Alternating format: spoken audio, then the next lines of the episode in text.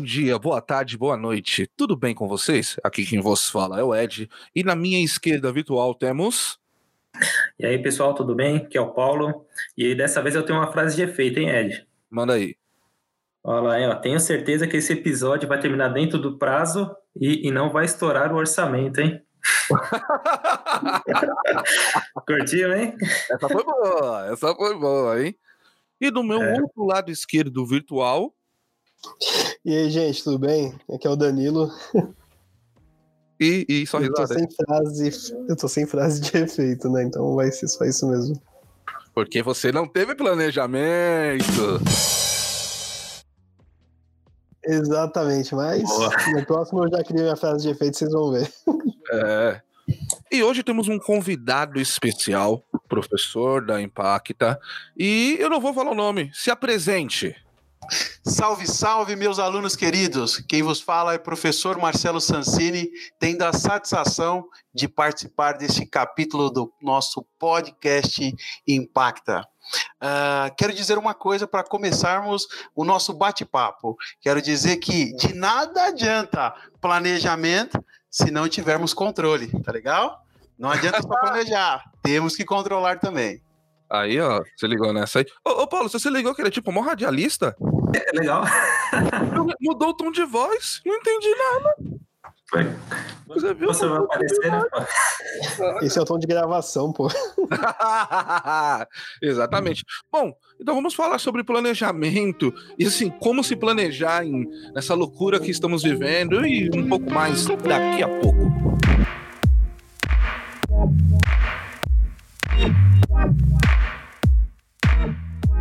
Professor Marcelo, antes da gente iniciar nesse mundo de planejamento, enfim, o que o senhor domina, eu gostaria de saber um pouco da sua biografia. Quem é o Marcelo? O professor Marcelo, ele é um, um jovem, podemos dizer assim, tem 33 anos, uh, fascinado pela busca pelo conhecimento.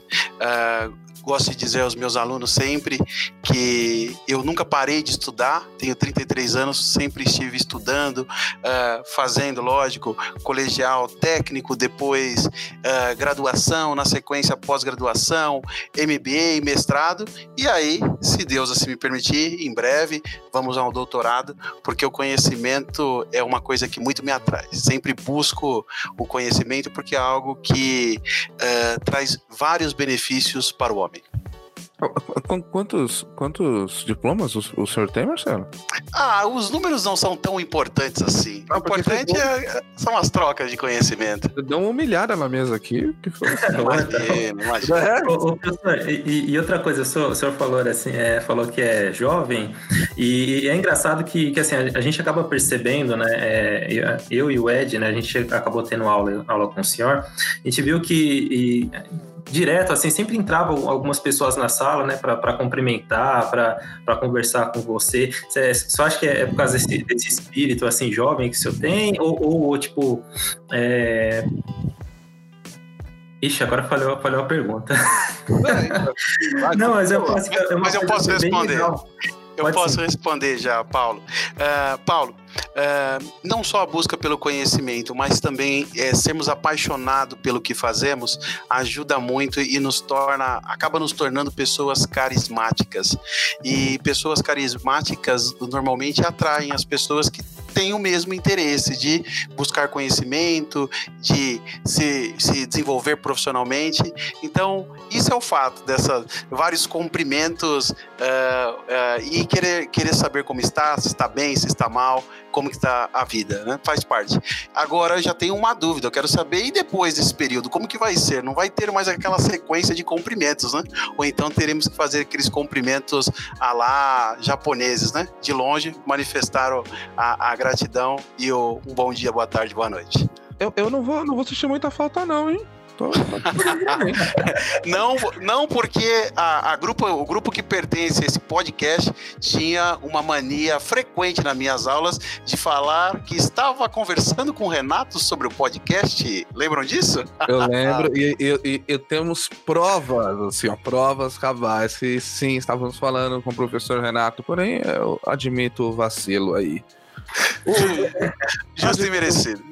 Admito vacilo aí. Assim, eu vou fazer um, um, um, comentário aqui que provavelmente só eu vou, vou entender, porque é para poucos, mas o seu discurso, professor Marcelo, é muito parecido com um personagem de Naruto.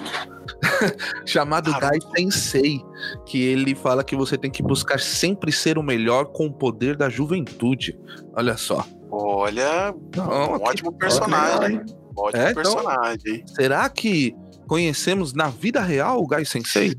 Essa posso, posso apenas. Edson, posso fazer apenas uma, um comentário? Pode. Às vezes, o querer ser o melhor não é ser o melhor sobre todos, tá? É querer ser o melhor para você. E quando eu digo assim, querer ser o melhor para você, é você ter a garantia que você deu o seu melhor. Né? Então, é esse que eu acho que é um, que é um valor uh, implícito que nós devemos sempre ter conosco. Porque se a gente quer ser melhor do que o outro, às vezes é comparativo, aí talvez não é tão legal. Sim. Agora, o melhor que a gente pode, que nem vocês, por exemplo, aqui diante desse, desse podcast. Uh, eu vejo vocês fazendo com tanto carinho, com tanto amor, se dedicando, uh, se planejando e tendo controle também, até começando aqui falando sobre o controle. Uh, isso é ser o melhor. Significa que isso aqui é o melhor podcast do mundo? Sim, significa, porque nós estamos dando o nosso melhor aqui. Caralho, gostei, né? Gostaram? virtuais. Eu vou fazer uma pergunta assim, antes de a gente entrar pro, pro lado mais técnico. Professor Marcelo, segunda-feira, dia frio, você dormiu mal no domingo. Você acorda com toda essa felicidade? Se eu acordo com toda essa felicidade, é. a, a, acordo, acordo. Mas eu posso dizer para você que em alguns momentos do dia, uh, e até para a gente é, comentar um pouquinho da profissão, nem sempre a gente consegue manter essa autoestima durante todo o dia. Né? Então, é. em alguns momentos a gente, nós somos ser, seres humanos, então, em alguns momentos nós nos abatemos também, mas por pouco tempo. Depois seguimos aí com, com o rito feliz. E o senhor pode explicar não só para nós aqui na mesa, mas para todo mundo que vai ouvir O que você, Marcelo, é especialista? especialista. O que eu sou especialista? Hum. Digamos que eu sou especialista, mas peraí, especialista em qual sentido? É de uma forma genérica ou neste momento? Porque se você me perguntar neste momento, eu apenas diria para você que eu sou especialista em seguir um cotidiano, acordar, trabalhar, dar aula, é, fazer minhas refeições e dormir. Basicamente é isso que eu ando fazendo. Vida de quarentena, né? Nessa vida de quarentena. Não, mas no modo geral, no modo geral. Ah, do que que eu sou bom? Poxa, eu vou dizer que que eu sou bom não no sentido no sentido de ser o melhor, mas bom no, no que me sinto feliz e, e me dedico para fazer o melhor. Eu adoro e já tive a oportunidade de comentar com vocês. Eu sou apaixonado por lecionar. Ah, trazer um fato relevante aqui para vocês. Uh, eu tive a oportunidade de começar a lecionar quando eu tinha 18 anos. Vocês acreditam nisso? Eu trabalhava numa, numa multinacional americana e ela tinha um programa com crianças carentes da, na região, próximo da, da unidade, da sede, e ela trazia os jovens para dentro da empresa para que eles passassem nos departamentos e aprendessem alguma coisa. E eu trabalhava no departamento de tecnologia da informação. Era aquele garoto que conhecia alguma coisa de computador, já tinha feito processamento técnico em processamento de dados e tudo mais. E aí ninguém queria, na área de TI, dar um curso para aquela rapaziada. E aí eu me coloquei à disposição: olha, eu conheço bem desse negócio aí de Excel, Word, PowerPoint, eu posso ensinar para eles. Comecei a lecionar. E aí começou a ganhar uma paixão. Quando eu estava com os meus 23 anos, 22 para 23 anos, eu tive a, a oportunidade de lecionar dentro de uma universidade para uma turma uh, de graduação em administração e processos gerenciais. Então, isso me deixa muito feliz e eu adorei, me encantei por isso. E isso eu, eu gosto de dizer, uh, faço, eu faço muito bem porque eu me sinto feliz. Então, é, é, um, é um cenário que eu gosto de dizer, uma coisa que me atrai e eu gosto de dizer, sou bom porque eu faço o meu melhor. Ô, ô, professor, e isso, essa, essa questão de, de, de palestrar, né, que, que o senhor falou, ele, ele leva muito para esse lado de, de comunicação, né? E, e assim, o, o senhor acha que, assim, o, o que que te desenvolveu nessa parte de, de, comunicação? Porque como você como, como um gerente de projetos, né, pegando um exemplo, você tem que ser uma pessoa bem comunicativa, né? Uh, não só tem todas as outras habilidades, mas também tem a parte da comunicação, né? É, eu falo isso até pelo, pelo coordenador de trabalhos. É, projetos que tem lá na, na minha empresa, o, o, cara, cara, se você soltar ele no, em alguma sala, ele sempre vai fazer amizade, vai conversar, vai explicar. E assim, é uma coisa que eu acho que nem todo mundo tem, né? Ou, ou você acha que isso se, se aprende também? Uh, Paulo, vou dizer para você que eu sou uma pessoa extremamente tímida. Você acredita? Mentira. Ah, é mentira. mentira. Eu, eu sou tímida. Porra. É, é uma verdade absoluta. Uh, eu tenho vergonha de entrar numa loja e perguntar um preço de um determinado, uma roupa, um determinado objeto. Uh, às vezes nem entro para não ser questionado. Uh, tenho vergonha, às vezes, de conversar com algumas pessoas.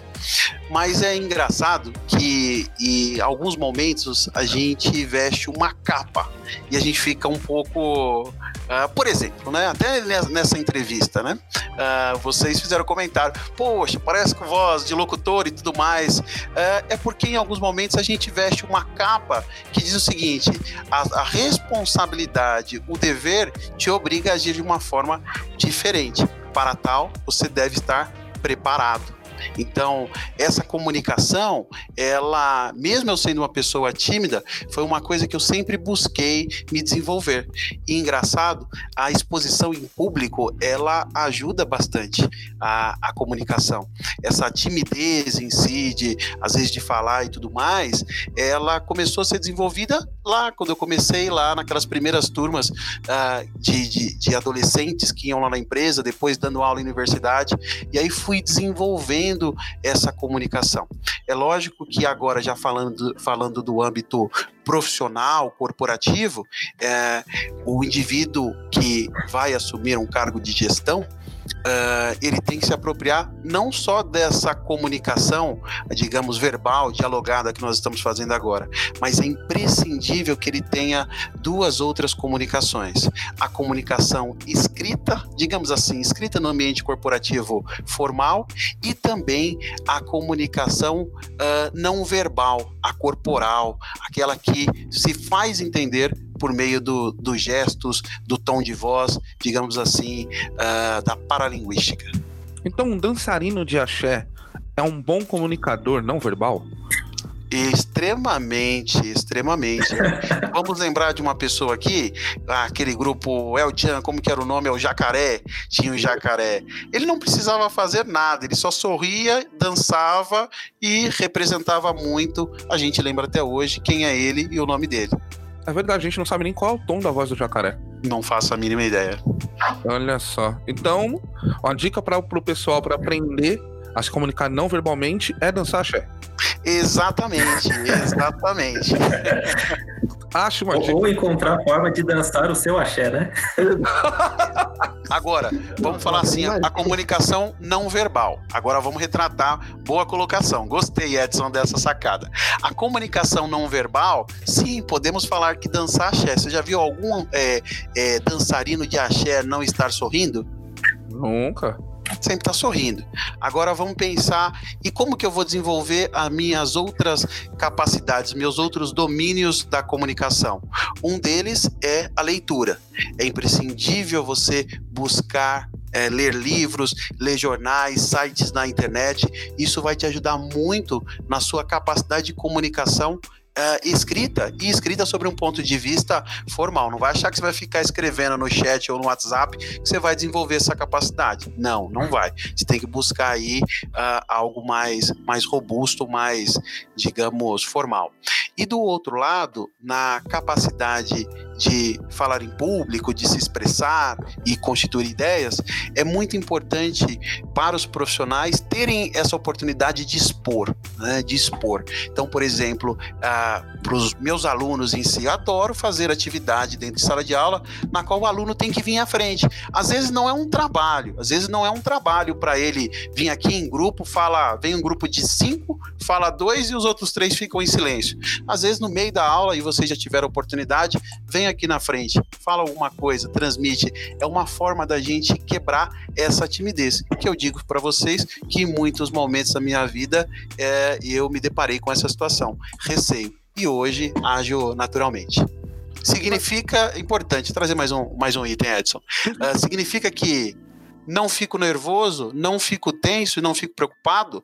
Muito pelo contrário, fico, mas aí são receios que a gente administra em função de algo que nós sabemos que somos capazes.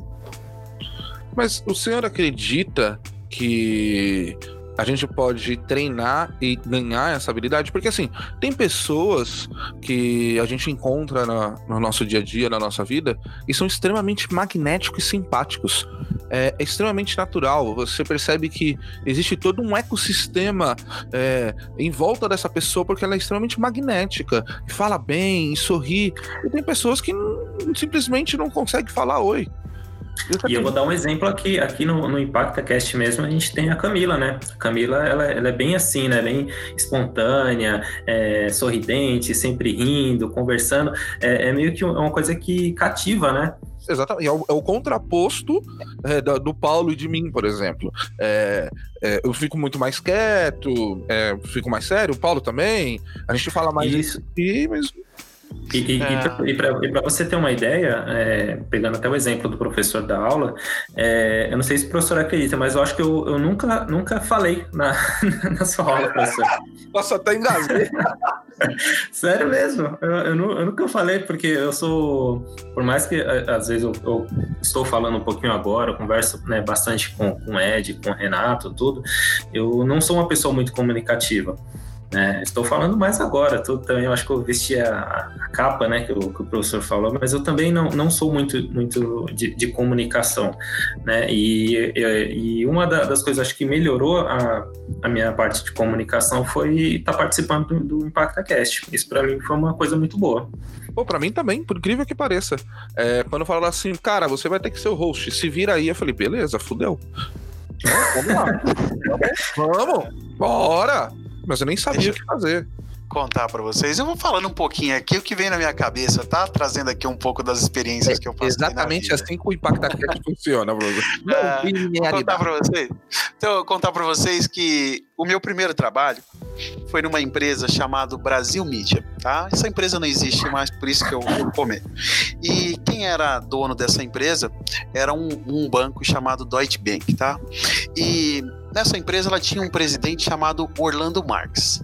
Era uma empresa de publicidade e propaganda.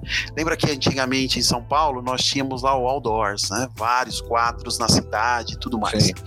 E veio aquela lei Cidade Limpa e acabou com, com tudo aquilo. E eu trabalhava nessa empresa. E lá tinha o senhor presidente da organização, nome dele, depois vocês procurem na internet aí, Orlando Marques. E Orlando Marques ele tinha uma capacidade de olhar para as pessoas e sorrir. Então o bom dia dele não era um bom dia qualquer, era um bom dia que o sorriso dele transmitia para outras pessoas. Olha, isso foi tão marcante para mim, Edson, foi tão marcante, é, é, Paulo, que foi é algo que eu até hoje eu tento exercer. Não é natural, mas eu tento transmitir isso para as pessoas, né? Falar olhando nos olhos, sorrindo, de forma a você passar aquela boa energia. E é engraçado que esses dias mesmo, me lembro, uh, um dia aí que nós tivemos a oportunidade, inclusive, de fazer uma aula até duas horas da manhã com com, com um pequeno grupo de alunos que vocês conhecem quem são. Sim. Minha esposa, minha esposa se lembra. esposa se lembra. Uh, uh, um dos alunos deste grupo, que vocês, claro, pertencem, é, me, me pararam e falaram o seguinte: professor, é, você tem esse costume de falar com as pessoas sorrindo. Né? Então, quer dizer, é algo natural? Não, mas é algo que eu enxergo valor e eu tento aplicar, porque eu sei que transmite boas energias e também, de uma certa forma, uh, cria uma abertura no diálogo. Uh, então, uma das formas da gente, uh, como um profissional de gestão, que a gente tem que interagir o tempo todo com os nossos liderados, com os nossos superiores, uma das formas também é a gente ser carismático sobre as nossas expressões, principalmente as faciais. é possível nós nos desenvolvermos? Claro que é possível nós desenvolvermos. E a gente tem que praticar isso. Bom, cito isso, no meu caso, por exemplo, Orlando Marques, uma pessoa que apareceu na minha vida, quantos anos que eu não vejo? Ai, 10, 15 anos que eu não vejo. Uh, até hoje é marcante para mim e eu comento com vocês. Eu, eu, mas é um problema, porque quando eu, eu tento sorrir, parece que eu tô tendo um derrame. Não, nem tanto, nem tanto. Aí, aí eu acho que isso aí não ia rolar muito bem para mim, não. Não ia dar muito certo. Porque eu vou tentar sorrir, vou ficar com a cara de louco. É complicado. Mas assim, isso é um desafio, professor, assim, isso é um desafio, porque é, a gente está falando aqui há muito tempo, talvez as pessoas não tenham sacado, né? A gente faz curso de processos gerenciais justamente para a gente virar um, um, gestor da área, né? E o professor Marcelo, ele inacreditável, preparou a gente assim para N situações, é, porque o gestor, né, basicamente 80% do tempo dele aí é falando, conversando, é, lidando com as pessoas. Só que isso é um desafio tão grande eu, eu, eu, quando eu penso em mim é, dentro desse. Hoje eu sou gestor, tá? É, mas eu toda vez que eu acordo, eu falo, eu olho no, no meu celular e tem uma reunião marcada, para mim é um desafio tão grande. E quando eu vejo você, professor Marcelo, falando é, das suas experiências, ou quando eu tava na sala, parece que é tão natural, assim, parece que é tão fluido, parece que você tá preparado a todo momento. Tem aquele brilho assim em volta, sabe qual é? É... Aquele sorriso é, que a gente conhece. É, você sabe, Edson, que aí volto para aquele ponto que nós falamos no começo. Tu tem que ser apaixonado pelo que você faz. Quando você é apaixonado, esse brilho, ele, é, o, o carisma desenvolve em você, sai de dentro de você. Então, lógico, se você juntamente com ser apaixonado pelaquilo que você faz, juntamente com você identificar aquilo que atrai e transmite bom sentimento para as pessoas, se você conseguir juntar isso, as pessoas vão ter boas percepções. Pode ter certeza que sim. Isso aí. Vou fazer uma pergunta muito polêmica. Manda. Defina, defina, professor Marcelo, o que é ser um bom gestor? Poxa, entramos numa seara ah, interessante. Ser um bom gestor, vamos pensar, o gestor dos dias atuais, tá? Ah, e, e, depois eu faço até uma curvinha para falar o gestor do, do, da, da década que nós vivemos e também o gestor dentro desse cenário de, de confinamento social que, que estamos. O bom gestor é aquele indivíduo que ele consegue uh, dar uma atenção aos seus colaboradores, aos seus liderados, mas ele não se limita apenas às questões técnicas. E o que, que eu estou chamando de questões técnicas? Estou falando, olha, ferramentas, eu estou falando de métodos que se aplicam diante do dia a dia de trabalho, de processos. Ele não conhece só disso.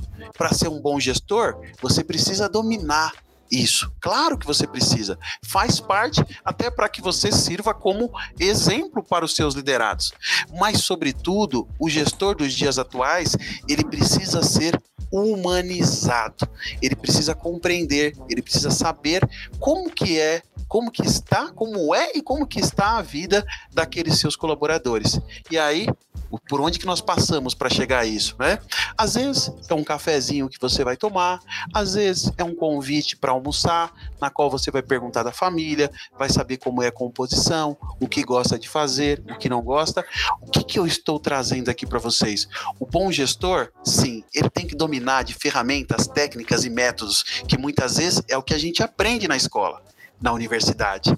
Mas, hoje em dia, por exemplo, alunos da Impacta, vocês se apropriam muito de conhecimentos que vão além disso, que é o ser humanizado. É você compreender, a você se preocupar com aqueles que trabalham juntamente com você. Vejam só. Então, vamos imaginar, você vai chamar para um cafezinho, você vai almoçar. Às vezes é importante você, como gestor, participar de cenários também de um happy hour uh, com a equipe. É um momento gostoso e hoje as pessoas buscam por isso. Agora, talvez vocês falam, poxa, professor, mas e nesse momento de Covid-19, isolamento, como que eu posso, como que eu posso é, me engajar diante desse cenário? Eu gosto de dizer que nesse momento é um momento que ficou ainda mais fácil ficou mais fácil nós fazermos isso. Porque hoje em dia, nós estamos trabalhando, muitos de nós, claro, que estamos trabalhando de forma remota, só que a gente está interagindo o tempo todo. Estamos aqui via Skype, uh, é, via Google Meet, várias ferramentas, e nós estamos indo nas casas das pessoas que nós estamos trabalhando. Talvez nós nunca iríamos, e hoje nós temos a oportunidade de ir. Então, isso nos ajuda a saber. Então, às vezes você está numa reunião, vem aqui um rapazinho, começa a abraçar, pedindo beijo para a mãe, a criança está pulando lá no fundo, o marido passa. Então, neste momento, o bom gestor, ele tem que ser acolhedor saber quem é. Muitas vezes tem um, um, um, um, esposo de uma de uma, uma liderada minha que o esposo dela ele passa todo ela trabalha na mesa da sala uh, ele fica no escritório e ele passa na sala. Ah, quando ele passa eu vou lá e dou bom dia. Eu faço parte, é o nosso escritório ali. Então a gente tem que se aproximar e, e compreender muito o cenário das pessoas para que a gente possa assumir esse título de. não título apenas, né? Mas ser reconhecido como um bom gestor. Sabe qual que é o legado disso, gente? O legado de ser um bom gestor, sobre o ponto de vista técnico e do ponto de vista humanizado? O legado disso é que a gente consegue diminuir significativamente o turnover dentro das, das organizações. Isso dado significa, sabe aquele entra e sai de pessoas?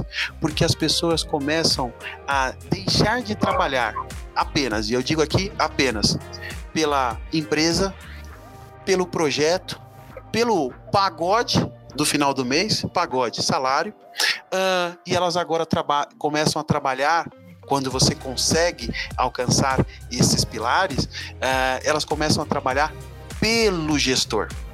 E aí é diferente, aí o comprometimento é outro, aí é vestir a camisa em, em relação à equipe que ela pertence e não somente a um benefício que é um benefício temporário. Que legal, estou trabalhando numa mega empresa, que legal, estou trabalhando num baita projeto, que legal, meu salário é maravilhoso. Não, poxa, eu tenho uma baita equipe, eu tenho um baita gestor que me ajuda a me desenvolver, que consegue criar uma integração entre as pessoas e sobretudo, me faz ser feliz.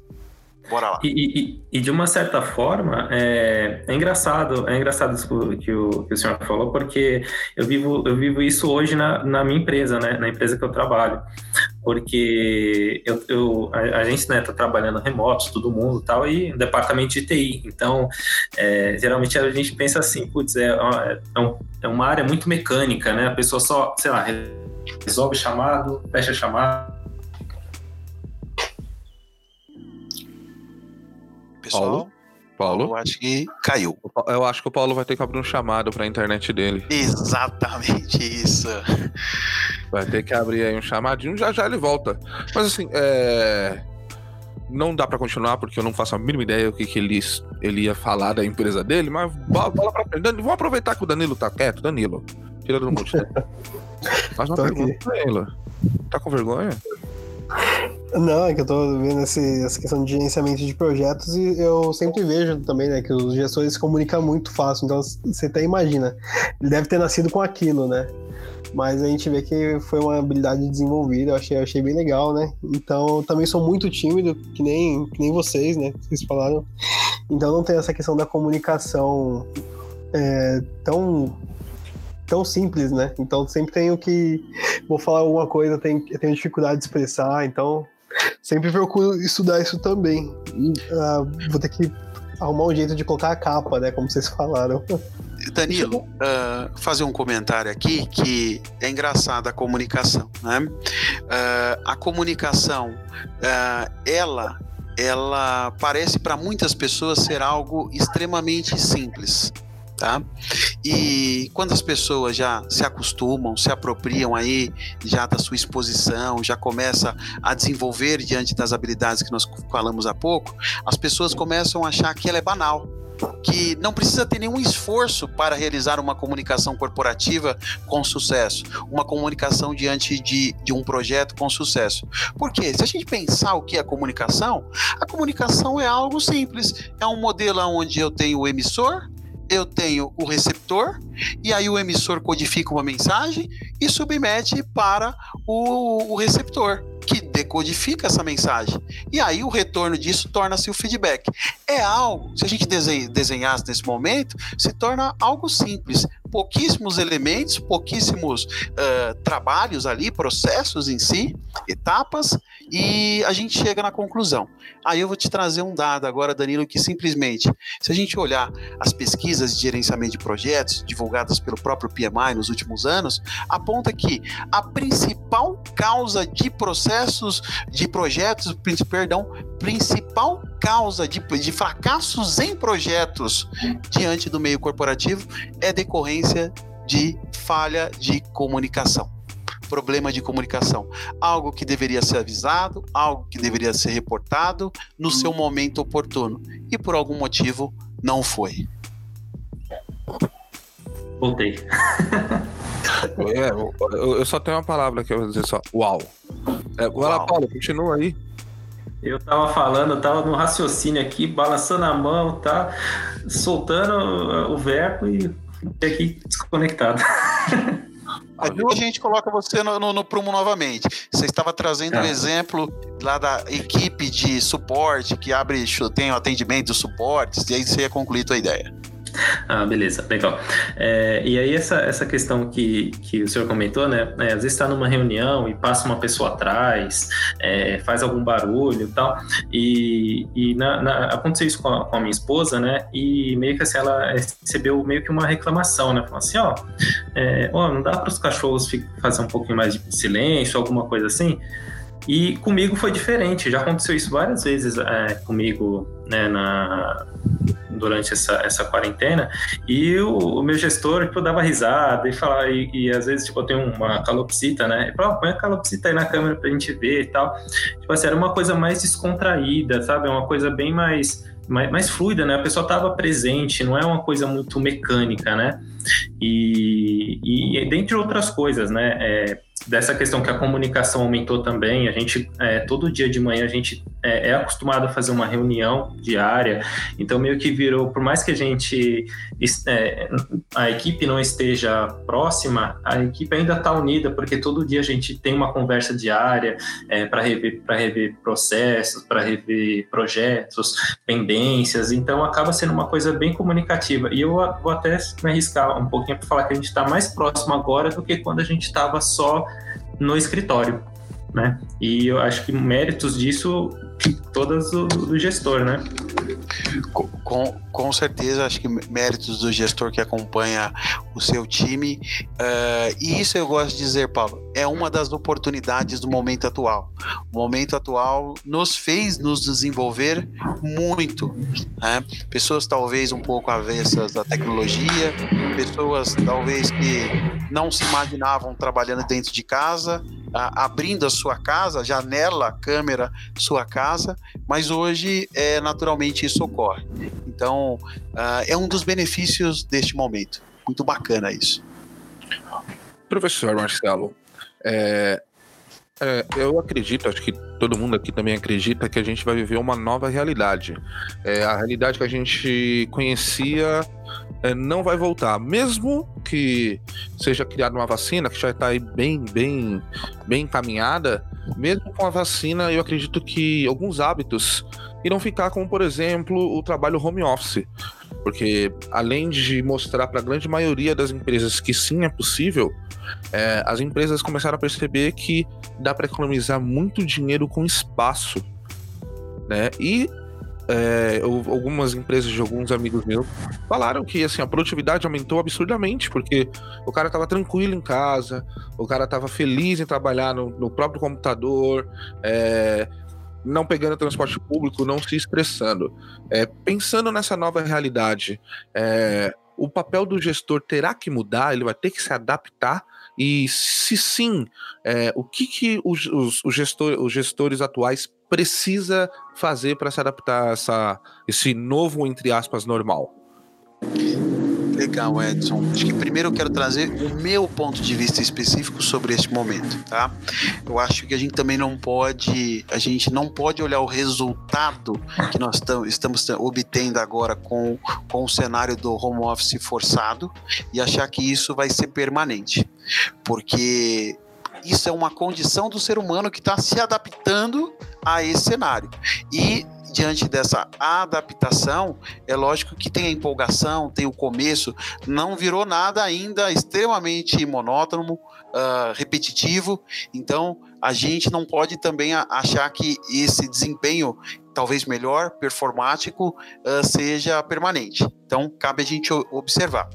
Agora, do ponto de vista do legado que eu acho que isso vai trazer, eu acho que tem um legado maravilhoso. Uh, um legado que, se o gestor, agora olhando especificamente o gestor, se o gestor conseguir. Aí voltando naquela seara que a gente estava falando, do gestor humanizado, do gestor que consegue ter o domínio técnico e consegue criar esse encantamento diante da sua equipe, para o gestor esse período foi é, ou será, será um período que, digamos, vai lhe dar a credencial para uma liberdade de vida. Por que, que eu digo isso? A partir do momento que o gestor é, se adaptou e aprendeu a gerir equipes de uma forma remota, uh, ele vai ganhar um passaporte que vai dar o direito dele trabalhar de qualquer lugar do mundo. E isso eu acho que é o espetáculo que esse momento está promovendo, né? Lógico, momento triste, não, nem um pouquinho feliz com isso, ainda mais pelo cenário Brasil uh, vidas perdidas. Né? Uh, mas para o gestor, uh, do ponto de vista que aprendeu, se realmente se adaptou e conseguiu aprender formas e métodos de se eh, gerir equipes dessa forma, de uma forma remota, ele vai ganhar um passaporte, ele vai poder trabalhar. Agora eu quero continuar trabalhando na empresa que eu estou e quero agora morar na Alemanha. Agora eu quero morar na França. Agora eu quero morar na China. Talvez ele não queira ir morar na China, né? Pode ser que queira, para aprender não. muitas coisas. É, mas, de fato, ele vai ganhar um passaporte. E o engraçado vai ser o seguinte: não só o gestor, mas os liderados também vão ganhar esse passaporte de ter a possibilidade de morar aonde eles quiserem. Pô, é, Marcelo, isso é uma dúvida. Tem alguma ferramenta que ajuda a gerir os projetos nessa questão de não ser tão chato para cobrar sempre né, os seus liderados, não já cria um ambiente não tão favorável, né? Tá. Uh, Danilo, obrigado pela pergunta. Uh, primeiro, a gente tem que falar sobre perfil de pessoas, tá? Uh, existe dois tipos de pessoas.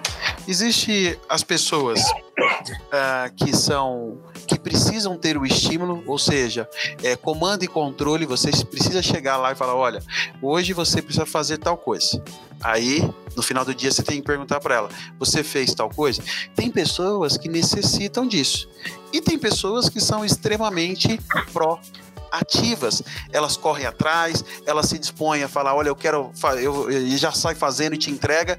E aí, olha que é engraçado. Muitas vezes, se eu perguntasse talvez aqui para vocês, o, o que, que, é melhor, né? Qual que é o melhor? Vocês iam falar: é o proativo. Vou falar para você que, de fato, Uh, eu já tive muitos é, é, colegas de trabalho que trabalhavam de forma proativa, mas a qualidade do trabalho não era bom, boa. Depois tinha assim, um retrabalho, tinha que refazer, não era o momento de fazer. E eu já tive um monte de outros colaboradores que precisava do comando e controle, mas quando o camarada fazia o trabalho, o trabalho ficava o exime o trabalho. O que, que, eu quero dizer com isso? Que não tem o melhor e não tem o pior. O gestor tem que saber trabalhar com os dois. E aí uh, quando a gente fala de ferramenta, o próprio Paulo falou uh, de, uma, de uma prática nos dias atuais muito utilizadas, muito utilizada diante das organizações, que é o conceito ali das reuniões diárias, que é o conceito da daily meeting. Né? Meeting entra já um pouquinho no, no contexto de projetos ágeis, não inclusivamente, isso vem de uma origem de da, da indústria, da indústria, principalmente no setor farmacêutico, farmacêutico não, da indústria uh, metalúrgica que eu tive a oportunidade de, de trabalhar algum tempo atrás, que é o seguinte: você reúne né, no começo do dia, preferencialmente, a tua equipe e cada um dá ali a sua informação. O que, que fez no dia anterior, o que que vai fazer naquele dia que se inicia e se tem algum problema. Então, não só a ferramenta, né, mas o, o, método ali aplicado da gente criar uma rotina para isso e permitir com que as pessoas exponham, falem exatamente o que que elas estão fazendo.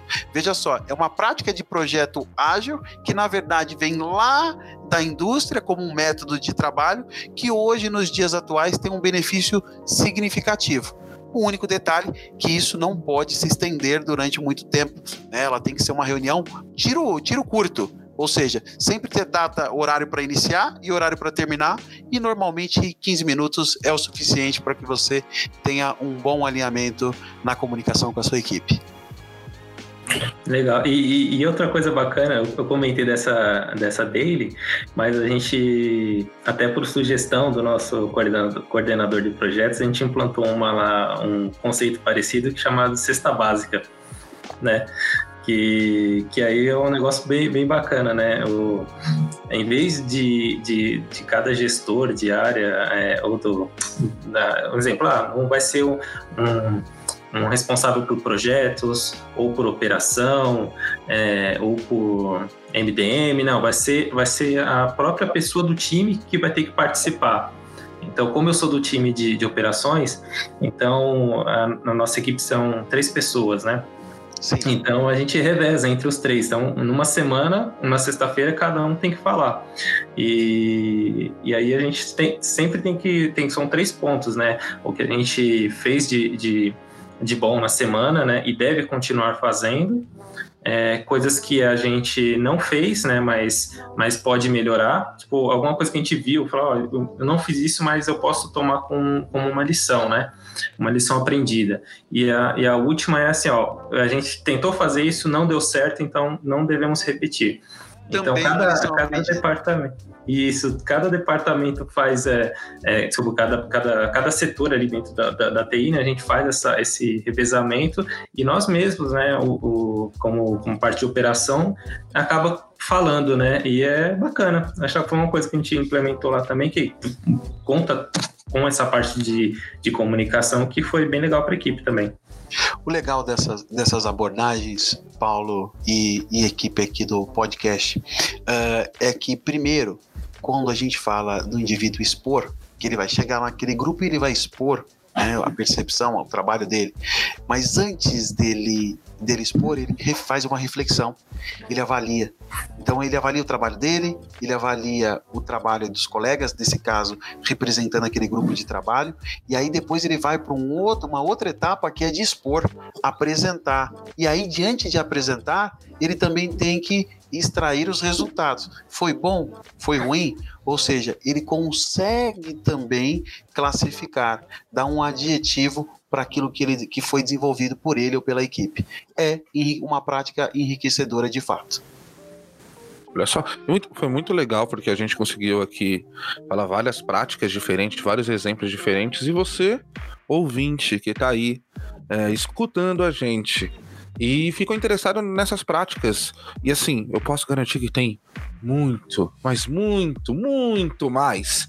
Então, se você está interessado e quer ser realmente um bom gestor, mas assim, um bom gestor, os melhores cursos de processos gerenciais e administração é na Faculdade Impacta. É, é hora do merchan, tá, professor? Quarta tecnologia. É isso aí. Vem estudar conosco.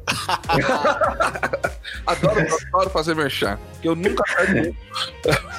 Ah, ah, aí aproveitando, aproveitando também, uh, nós do Grupo Impacta temos a Faculdade Impacta, FIT, onde nós temos cursos de graduação, e nós também temos a Impacta Treinamento, que lá nós temos diversos cursos na área de gestão uh, cursos nesse momento, os cursos presenciais agora estão ao vivo e também temos os cursos online. E tem uma série de cursos de gestão que eu posso indicar para vocês, inclusive algum deles que eu mesmo ministro. Vale muito a pena e os alunos que estão participando estão gostando, dando ótimos feedbacks. Dá uma olhadinha lá, vale a pena acompanhar. Não sou eu que estou falando, hein? É o professor Marcelo. Então, acho que tem um grande peso aí. Então, levante-se seu bumbum da cadeira. Não precisa, na verdade, né? Ah, fecha a aba oculta, vai no Chrome normal e vai fazer um pouquinho, querido. Vai se qualificar. Beleza? Então, os melhores cursos, não só na Faculdade de Impacto, mas também na, nos cursos aí que o professor falou, que eu já esqueci. E na edição não vai arrumar. Então, Professor Marcelo, tudo que a gente falou agora é tudo muito lindo e muito flores. Porque a gente tá colocando cenários de uma equipe que tá tranquila. Mas e aquela equipe que provavelmente o senhor já teve contato? Aquela equipe que é do fundão. Os caras são bons. Mas, meu Deus do céu. São terríveis, desorganizados. Aquela galera que é punk rock. É, como um, um, assim, como um gestor pode lidar e melhorar essa equipe? Melhorar entre aspas, tá? É, não que eles não sejam, bom, eles são, só que eles são a baderna em, assim, a baderna em pessoa. Como um gestor pode melhorar isso daí? Quais são as suas sugestões? Bom, vou trazer aqui exemplos do que eu mais encontro e o que, que eu vou entender como baderna diante de equipes uh, de gerenciamento de projetos e de operações. Ah, dar um exemplo. Desculpa interromper você, mas assim, eu vou dar um exemplo.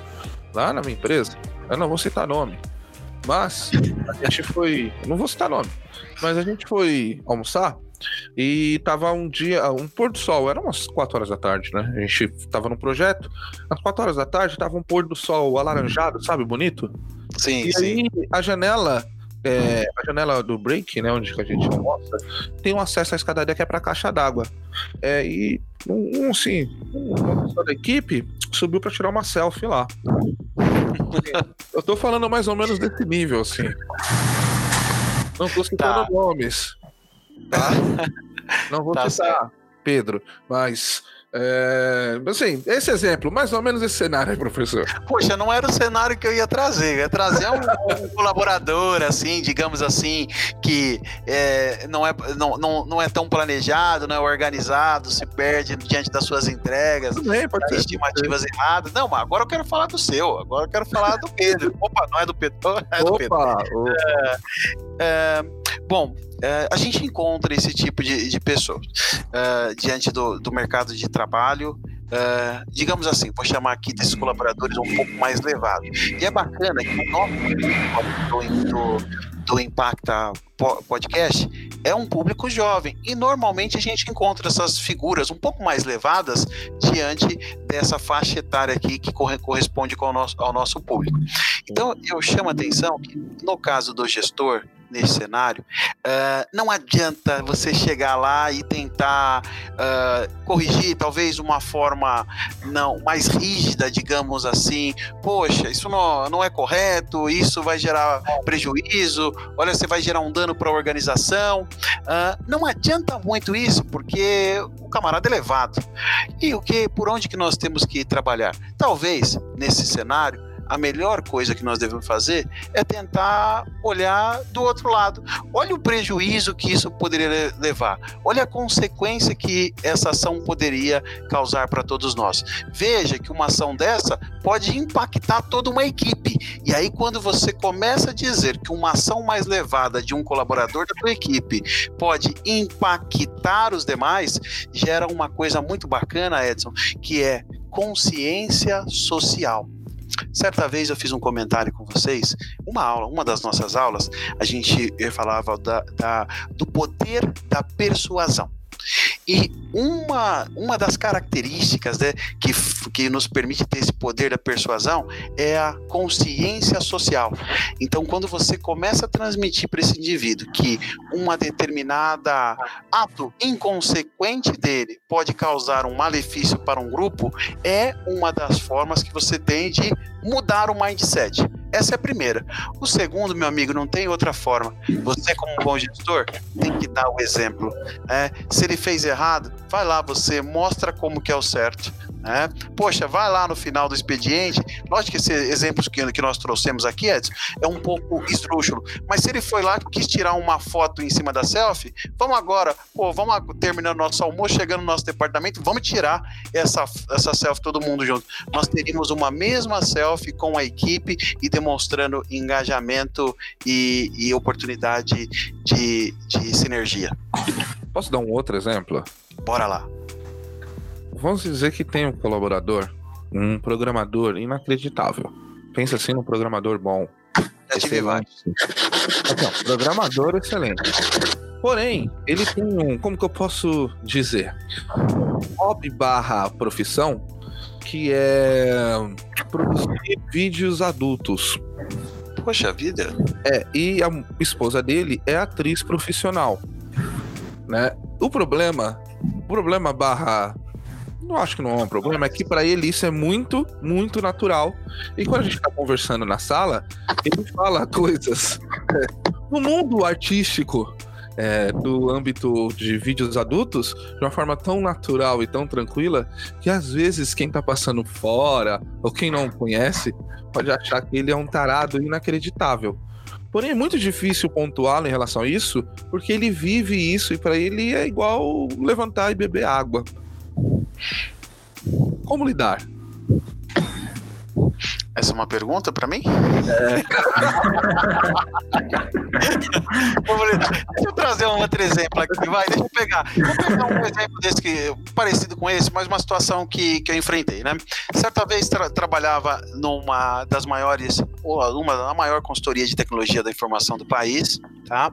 Não me cabe aqui dizer o nome, e eu estava atendendo um dos da a maior empresa de adquirência uh, do Brasil, que inclusive esse tempo atrás fez aí a parceria com o Facebook para fazer o pagamento lá via via aquele negócio lá que eu não vou falar para não caracterizar o nome, mas vocês já entenderam. É. E aí eu tinha uma, uma consultora, né? Então estava fazendo um projeto dentro dessa organização. E, engraçado, foi o primeiro projeto Agile dessa organização, tá? Era um projeto relacionado ao site dela. Uh, e eu tinha uma consultora muito boa, tinha contratado há pouco tempo, mas ela estava performando muito bem nos dias iniciais. Né? Poxa, e até as colegas com nível de senioridade um pouco mais avançada retratando, falando, poxa, que bacana, interage bem, tá? Só que tinha um problema. Ela era uma, uma moça é, muito é, digamos, elegante, uh, atraente, né? Despertava a curiosidade uh, dos meninos. E ela tinha o costume de andar com umas roupas um pouco demonstrando muita, muitas partes. Né? E isso começou a gerar um impacto dentro de uma sala do projeto, uh, porque tinha outras moças que ali trabalhavam, tinha outras moças que ali trabalhavam, uh, ficava um comentário e várias pessoas passavam na sala ali, iam à sala justamente para observá-la. E, e, de fato, poxa, que mal tem, né? É. Hoje em dia, nos dias atuais, cada qual tem, tem a, sua, a sua vontade, o seu estilo de investimento e tem total liberdade para isso. Mas aquilo estava prejudicando o todo. E aí, Edson, poxa, como que você vai falar para um colaborador para, poxa, dá para dar uma maneirada? E aí, num cenário como esse, aí o gestor também tem que falar assim, de forma alguma ele poderia, ele poderia tomar uma ação. Mas aí a gente pode pegar uma situação encontrar uma outra profissional sendo e dar um toque para o colaborador, né? Falar o seguinte, poxa, você viu que está acontecendo isso, tá? Poxa, dá uma maneirada. É a melhor maneira e algumas vezes você se deparar, você pedir esse auxílio. Isso é importante que eu quero trazer para vocês, que muitas vezes a gente pensa o seguinte: eu como gestor tenho a obrigatoriedade de resolver todos os problemas é uma mentira, não é verdade. Muitas vezes você, para resolver um problema, você não tem a ação direta, mas você tem que trabalhar com uma ação indireta. Às vezes é por meio da requisitando apoio de uma outra pessoa da equipe, pode ser até um outro liderado, às vezes é um superior e às vezes é um parceiro. Você precisa ter essa parceria para que você possa alcançar os seus objetivos. Olha, é, resumo ópera. Uh, depois desse, desse momento, uh, a colega conversou com ela, uh, não mudou a vestimenta dela, mas fez uma pequena adequação que as coisas começaram a fluir, uh, começou a parar o burburinho dentro da sala e a profissional com, continuou performando da mesma maneira e tivemos muito êxito nesse projeto, por sinal. É, cada um tem o problema, né? Legal. Ô, ô professor, é, é, a, gente, a gente falou bastante de, de, de gestão, né, do, do, do, gestor em si, de, de, de da, da, parte né, de questão de ser humanizada, tudo, mas e, e com os projetos? É, é, muda muita coisa, um exemplo, é, a gente falou no caso do, do gestor, né, de pessoas, mas também tem o, o, o gerente que cuida de, de, projetos, né? E aí ele está lidando com, além, além do fato de trabalhar com, com pessoas, ele ainda está trabalhando com, com, com o negócio, né? É, tem algum, alguma coisa que, que você vê, assim, tipo, é, é, alguma coisa a mais? Porque é, é, além dele estar tá trabalhando, né, com, é, dele ter esse, esse estímulo a mais, né, essa, essa, essa opção a mais, é, você pode falar um pouquinho para a gente dessa questão também do, do gerenciamento do, do, projeto em si? Tá bom, vou falar para você, vou intitular esse tema de O Bom Gerente é, de Projeto. Tá legal? Legal. É, o que, que o bom gerente de projeto ele precisa ter em mente? Ele precisa ter em mente que ele tem que ser muito bom em ferramentas e técnicas. Falamos disso um pouquinho atrás. Ele também precisa ter a ciência que ele vai precisar o tempo todo se desenvolver diante das suas habilidades interpessoais relacionado à sua equipe.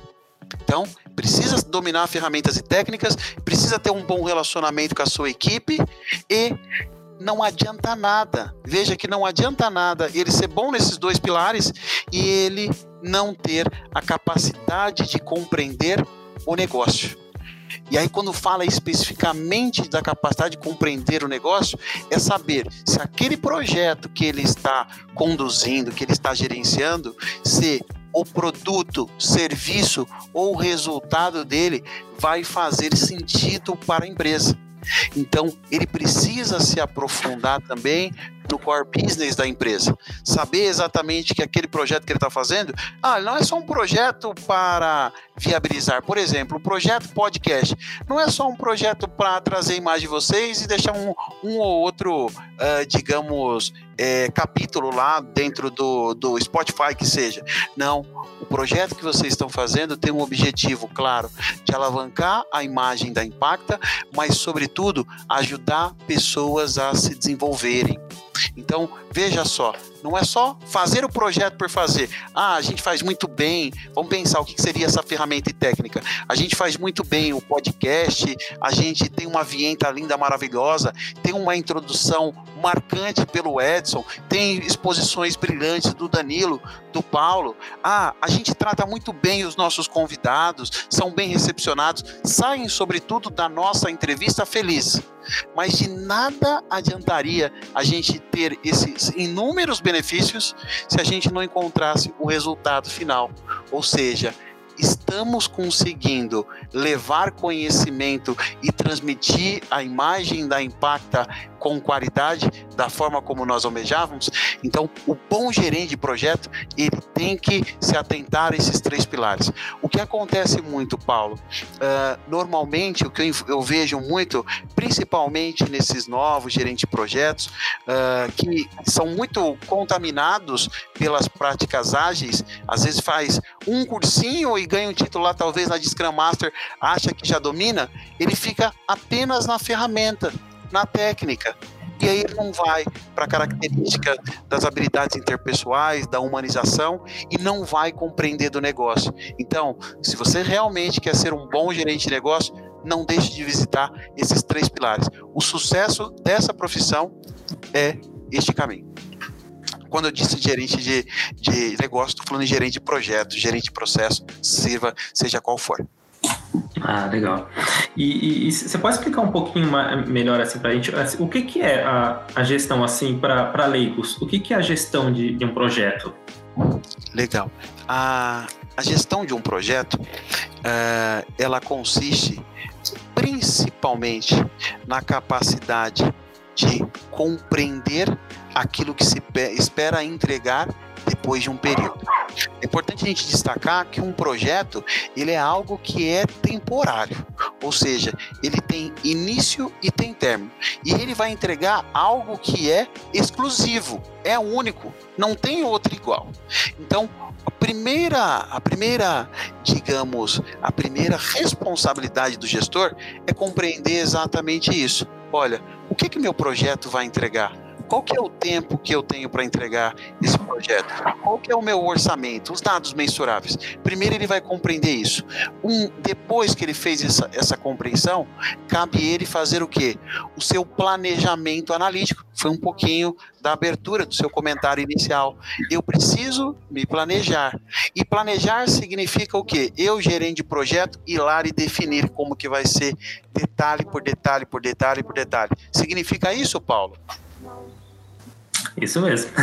Não, Paulo. Não é assim, Paulo. Lógico que não. Paulo. O planejamento, o planejamento significa no gerente de projeto que ele normalmente não é o cara que vai colocar a mão na massa, ele vai chamar quem são aquelas opiniões especializadas, quem que é o especialista da área A, o especialista da área B, o especialista da área Z, vai juntar toda essa equipe e aí vai direcionar. Veja só, o trabalho do gestor de projeto, ele vai direcionar o trabalho dessas pessoas, ele vai começar a instigá-la. Poxa, nós precisamos fazer essa determinada entrega. Ah, quais são as subentregas? Quais são as ações que compõem? Qual que é a duração? Qual que é a estimativa de tempo? Qual que é a ordem que nós temos? Ou seja, aí vai o segundo trabalho do gerente de projeto. Primeiro, compreender exatamente o que precisa ser feito. Segundo, reunir, mobilizar as pessoas, equipe do projeto, para destrinchar. Mais à frente, depois que ele planejou, cabe a ele controlar. E o que, que seria esse controlar?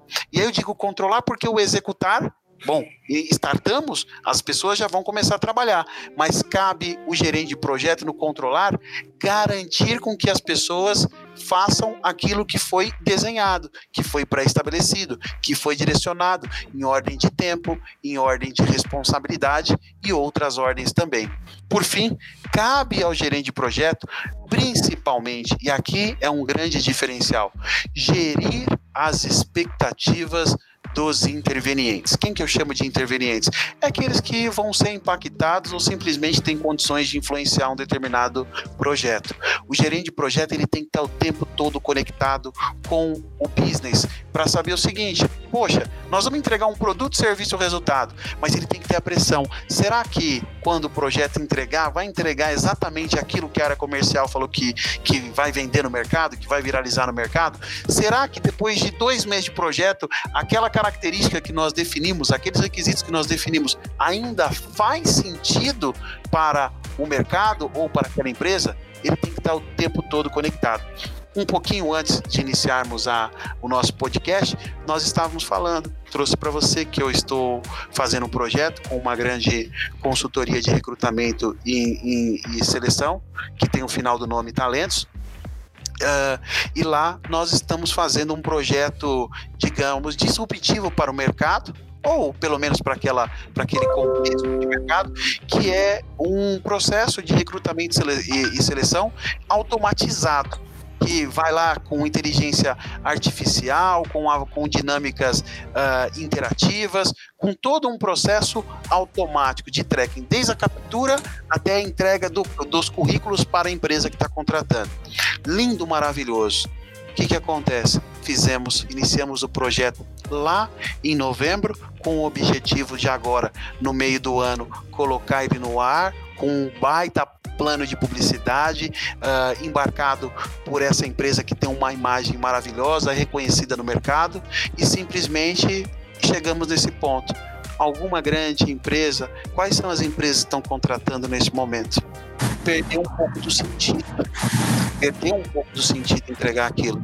E agora, o que, que nós estamos fazendo para mudar esse cenário? Poxa, não vamos lançar mais o produto. Aliás, vamos lançar um produto, mas vamos colocar outras características diante desse produto, ou seja, características agora para ajudar pessoas a se realocarem, porque tem um monte de gente sendo desligada, para fazer com que as empresas é, ofereçam treinamento para esses colaboradores que estão de saídas, fazer a gestão deles, tentar fazer indicações, mudou o contexto. Mas por que, que nós mudamos? Podia, o projeto poderia simplesmente entregar aquilo que ele se prestava a entregar, mas é que não fazia mais sentido nesse momento. Talvez daqui a três, quatro, seis meses volte a fazer sentido, mas neste momento é necessário que a gente mude determinadas características para alcançar, talvez não o mesmo benefício, mas algum benefício que seja é, valorizado pela organização. Entendi. Ô, professor, e, e assim o senhor falar, no, é, assim, a, a, questão macro, né? É, parece muito uma, uma receita de bolo, né? Tem um começo, tem um meio, tem um fim, tenho algumas premissas, algumas coisas que eu tenho, tenho que fazer, né? É, então, parece que já tem alguma, alguma, alguma receita disso tudo, né? Mas um exemplo, eu vou dar um exemplo de um projeto do Ed. É, ele estava com um projeto para para poder fazer aquela aquela corrida lá, como que é, de aquela corrida. Ah, eu esqueci o nome, que você sai correndo e tem os obstáculos. Ah, Bravos Race. Bravos Race. É, ele, ele, precisaria de um, de um gerente de, de, de projetos para ajudar ele, porque eu acho que esse, esse projeto dele não está indo muito para frente, né, Ed? Eu preciso de um personal trainer, cara. é... Paulo, deixa eu falar aqui. Muitas vezes, é, muitas vezes a gente tem a impressão que projeto é algo que tem que ser grande, tem que ser robusto e é aplicado só para ambiente corporativo. É a principal enganação que nós temos, tá? Porque na verdade, uh, conhecimento em projeto, e principalmente gestão de projetos, e aí eu digo gestão de processo, também são, são ah, é um tipo de conhecimento que nos ajuda em diversas coisas do nosso dia a dia. Então, por exemplo, poxa, você acha que a gente fez, fez uma brincadeira com o Edson aqui, mas você acha que é, seria fácil? Quantos quilômetros tem essa corrida Bravos Race é, Edson? 5 quilômetros, 10 quilômetros, 20? É, é 5K. Mas tem, 5K. tem uns obstáculos lá no meio. Não, legal, mas 5K já, já são, é uma quilometragem já relevante. Agora, digamos relevante o seguinte... é peso, eu vou falar o peso pro senhor assim, sem vergonha não, 130 quilos. É por isso que ela ficou relevante, e exatamente por isso. Porque não era só ele sair correndo. Poxa, ele tinha que ter toda uma preparação, ele tinha que se planejar. Poxa, olha, ah, se vai ser em outubro a Bravos Reis, então em, em, janeiro, em janeiro não, em fevereiro eu já tenho que estar tá fazendo caminhada. Janeiro e fevereiro eu vou fazer caminhada. Quando chegar março e abril, eu vou começar a dar, fazer um Cooperzinho. Então vou começar ali a um quilômetro de Cooper, depois eu paro. E assim por diante, até chegar naquela data. Agora, se eu não tiver o planejamento, não me estruturar, identificar o que, que eu preciso de material, o que, que eu vou precisar de recursos para viabilizar isso, muito dificilmente ele não ia conseguir alcançar o objetivo. Projeto é alcançar um objetivo. Agora, pergunta que eu vos faço: uh, quantos objetivos você tem na tua vida? Você tem vários objetivos: objetivo profissional, objetivo social, objetivo familiar. Por que não implementar práticas de, de, de gerenciamento de projetos? Bom, talvez você fale, ah, professor, mas eu vou colocar prática de gerenciamento de projetos nessas coisas? Aí eu te falo, imagine se você não coloca práticas de gerenciamento de projetos uh, no, na sua carreira profissional. Simplesmente você vai deixar de considerar alguns riscos. Então, por exemplo, você simplesmente resolveu, você sabe que para você melhorar você obter, é, digamos, alguns degraus complementares dentro da tua organização, você vai precisar fazer uma boa faculdade, como a Impacta, você vai precisar fazer e se preparar, fazer alguns cursos, você vai precisar se dedicar lá diante do seu, do seu trabalho e aplicar aquilo que você está aprendendo diante desses contextos lá dentro. Simplesmente você não leva em consideração determinados riscos. Por exemplo, talvez, digamos que alguém na tua família possa ter ficado desempregado por conta da, do Covid-19 e simplesmente faltou a grana, agora você vai ter que parar a faculdade. O teu objetivo de se qualificar para crescer profissionalmente vai ficar parado durante um tempo. São os riscos, os problemas que podem ocorrer. Quando a gente começa a aplicar práticas de gestão, a gente começa em nossas vidas pessoais, a gente começa a tratar, a gerenciar esses imprevistos, essas incertezas, esses riscos. E aí a gente começa a controlá-los e não deixar com que eles nos controlem. Por quê? Se você imagine só que se você tivesse a visibilidade que isso poderia acontecer, o que que o Paulo ia começar a fazer? Poxa, já que pode acontecer um cenário como esse, vou começar a guardar um dinheirinho a mais aqui todo mês, para que se caso ocorra lá na frente, eu continue, lógico, que não, com, não vou ter é, nada sobrando, mas eu continue diante do meu objetivo maior. Beleza, Paulo? Entendi, legal. Eu, eu, eu acredito que em 99,9% das coisas no mundo é pra gente aplicar aí um processo de gerenciamento, gerenciamento. Só tem uma coisa que a gente não consegue aplicar. O casamento. O casamento. O relacionamento. Rapaz. Não é... dá pra aplicar. Esse é um projeto que eu nunca realizei. Então, como eu não tenho experiência, eu vou me abster de comentar aqui com os senhores. ah, bom, o papo tá muito bom, só que a gente tá gravando já quase uma hora e meia.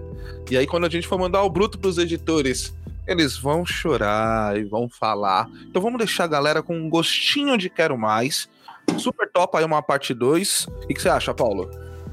Eu acho que é bom, porque eu fiz, eu tinha um, um monte de perguntinha aqui, mais voltada mesmo para projetos, né? Então acho que pode ser. Acho que esse, esse legal. Eu, eu, eu achei bacana a gente falar dessa questão aí do, do, gestor, né? Inicialmente a gente ia mais comentar a parte de, de projetos em si, mas a parte de, de, gestão eu acho que foi bem bacana, né? Porque é uma coisa que eu estou vivendo hoje na minha empresa, né? E parece que é uma coisa é, besta, assim, mas é, hoje eu acho que eu já tenho um pensamento diferente, igual o professor Renato falou. Eu, eu, eu trabalho né, para a minha empresa, né, tenho minhas metas, meus objetivos, mas é, eu tenho, eu acho que eu tenho uma responsabilidade a mais com o meu, com o meu gestor. Né? Por, por quê? Porque ele, além de ser o meu gestor, ele é meu amigo. E, e por quê? Por, por estar presente, por unir a equipe, sabe, ser uma referência. Então, é, eu, eu achei bacana a gente comentar essa, essa parte aí da, da parte de gestão, porque eu me vi bastante nesse cenário, né? então por isso que eu achei, achei legal. E eu super topo, cara, uma, uma segunda aí para a gente focar nessa parte de gerenciamento de projetos, né? Até porque que eu, é, eu tenho bastante coisa aqui legal que a gente podia comentar também. E para variar, Rapaziada, eu tô dentro, tô dentro, contem comigo e para mim é um prazer, satisfação compartilhar conhecimento, né? É, não é à toa que de sala de aula a gente extra, extrapola horário. Às vezes vamos até duas horas da manhã, quando é possível, estamos online e é, uma, é um feriado no dia seguinte.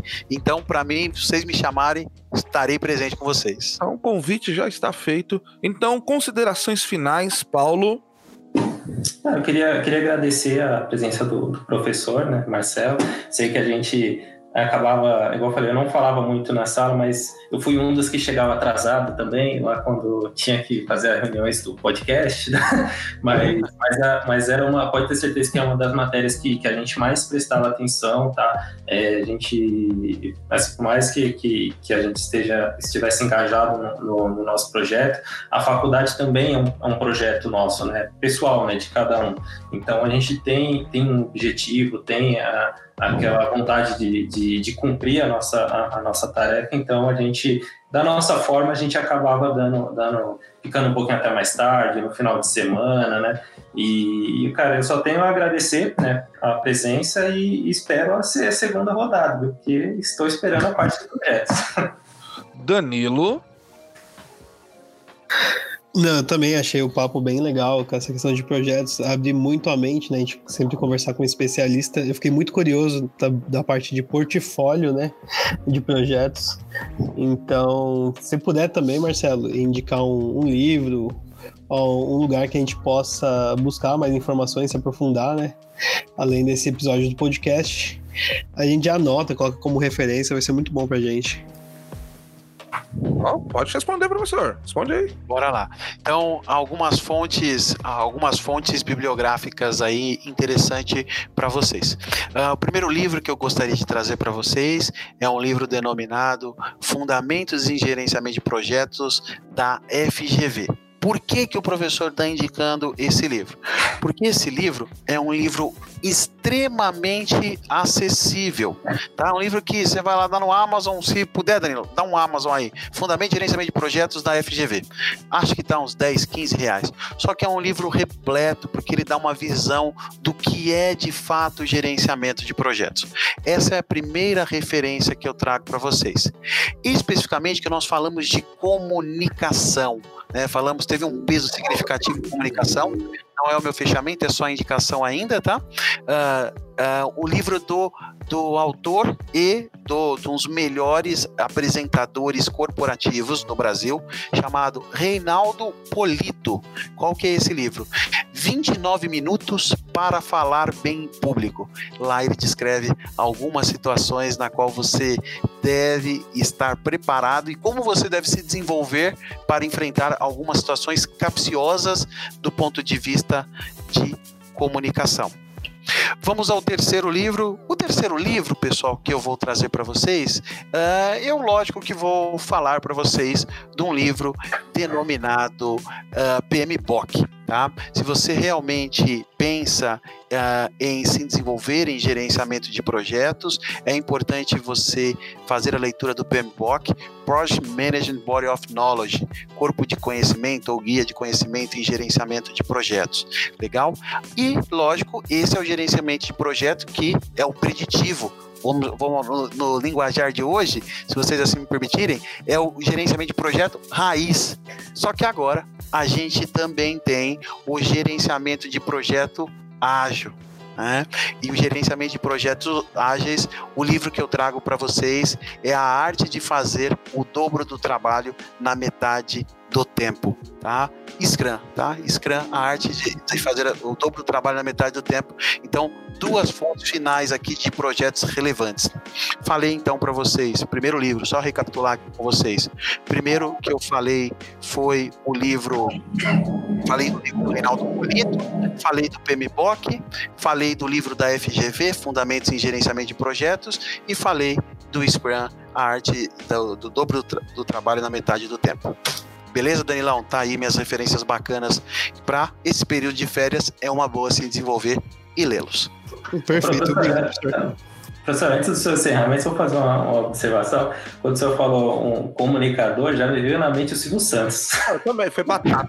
Foi batata. batata. Mas vocês viram que eu fiz questão de falar comunicador corporativo. É diferente. Ah, é diferente. É Mas diferente. ele é dono do SBT. É, é, ele é um baita de um empresário. Agora, a gente não sabe se ele é um bom comunicador corporativo, se os processos, se ele consegue conduzir, divulgar boas informações. Ele deve ter bom, bons profissionais ali que atuam com ele. Não sei se ele é bom é. corporativo. Agora, como um bom apresentador e, e digamos, um, é, responsável pelo entretenimento, isso ele é excelente, talvez é o 01 do Brasil. É, assim, e qualquer coisa ele vai lá e joga um aviãozinho de dinheiro, né? Opa, é. aí a galera já se movimenta. Considerações finais, professor Marcelo? Serei breve e vou só trazer alguns pontos que nós falamos, tá? Primeira coisa que eu queria trazer para rapaziada que está nos ouvindo agora, não sei depois de quanto tempo, seis meses, um ano, dois anos, dez anos, vinte anos, talvez nós nem estejamos mais aqui, mas você que está ouvindo, uh, ouvindo esse podcast ou esse, simplesmente esse áudio, a minha primeira referência que eu queria deixar para você é seja um profissional feliz é, estimule o sorriso, aprenda a colocar o sorriso no teu rosto para dialogar com as pessoas, seja com os seus subordinados, liderados ou com os seus superiores. E claro, obrigação com os seus pares. Uma pessoa que sorri, não é sorrir à toa, né, gente? É sorrir de uma forma que seja amigável, que seja que de, de, demonstre para as pessoas um certo acolhimento. Faça isso que com certeza a sua vida profissional mudará as pessoas vão estar muito mais abertas e sensibilizadas a trabalhar em conjunto quando você aplica isso. Essa é a primeira, essa é para o, é o, é o meu fechamento humanizado. A segunda é uma dica para você. Você que tem um receio de comunicação, que tem uma dúvida, que fala, poxa, eu fico nervoso e tudo mais, pega essa frase para você. Não tenha medo de se expor. Se você foi convidado para fazer qualquer comunicação, seja na faculdade, seja uma apresentação no seu trabalho, seja uma apresentação aí na tua comunidade, alguma coisa que você vai fazer, simplesmente se você foi convidado, é porque alguém acredita que você tem competência para tal. Então, frase que eu quero marcar aí para você no teu coração. Não tenha medo de se expor, né? Você pode. Bacana? E a última, quero fechar com uma frase que essa é a minha frase e eu, eu uso isso na minha vida. Ela está escrita na parede do meu quarto, tá? Uh, é uma frase de São Francisco de Assis, sem nenhum viés uh, religioso, tá? Comece fazendo o que é necessário Comece fazendo o que é necessário. Depois, o que é possível.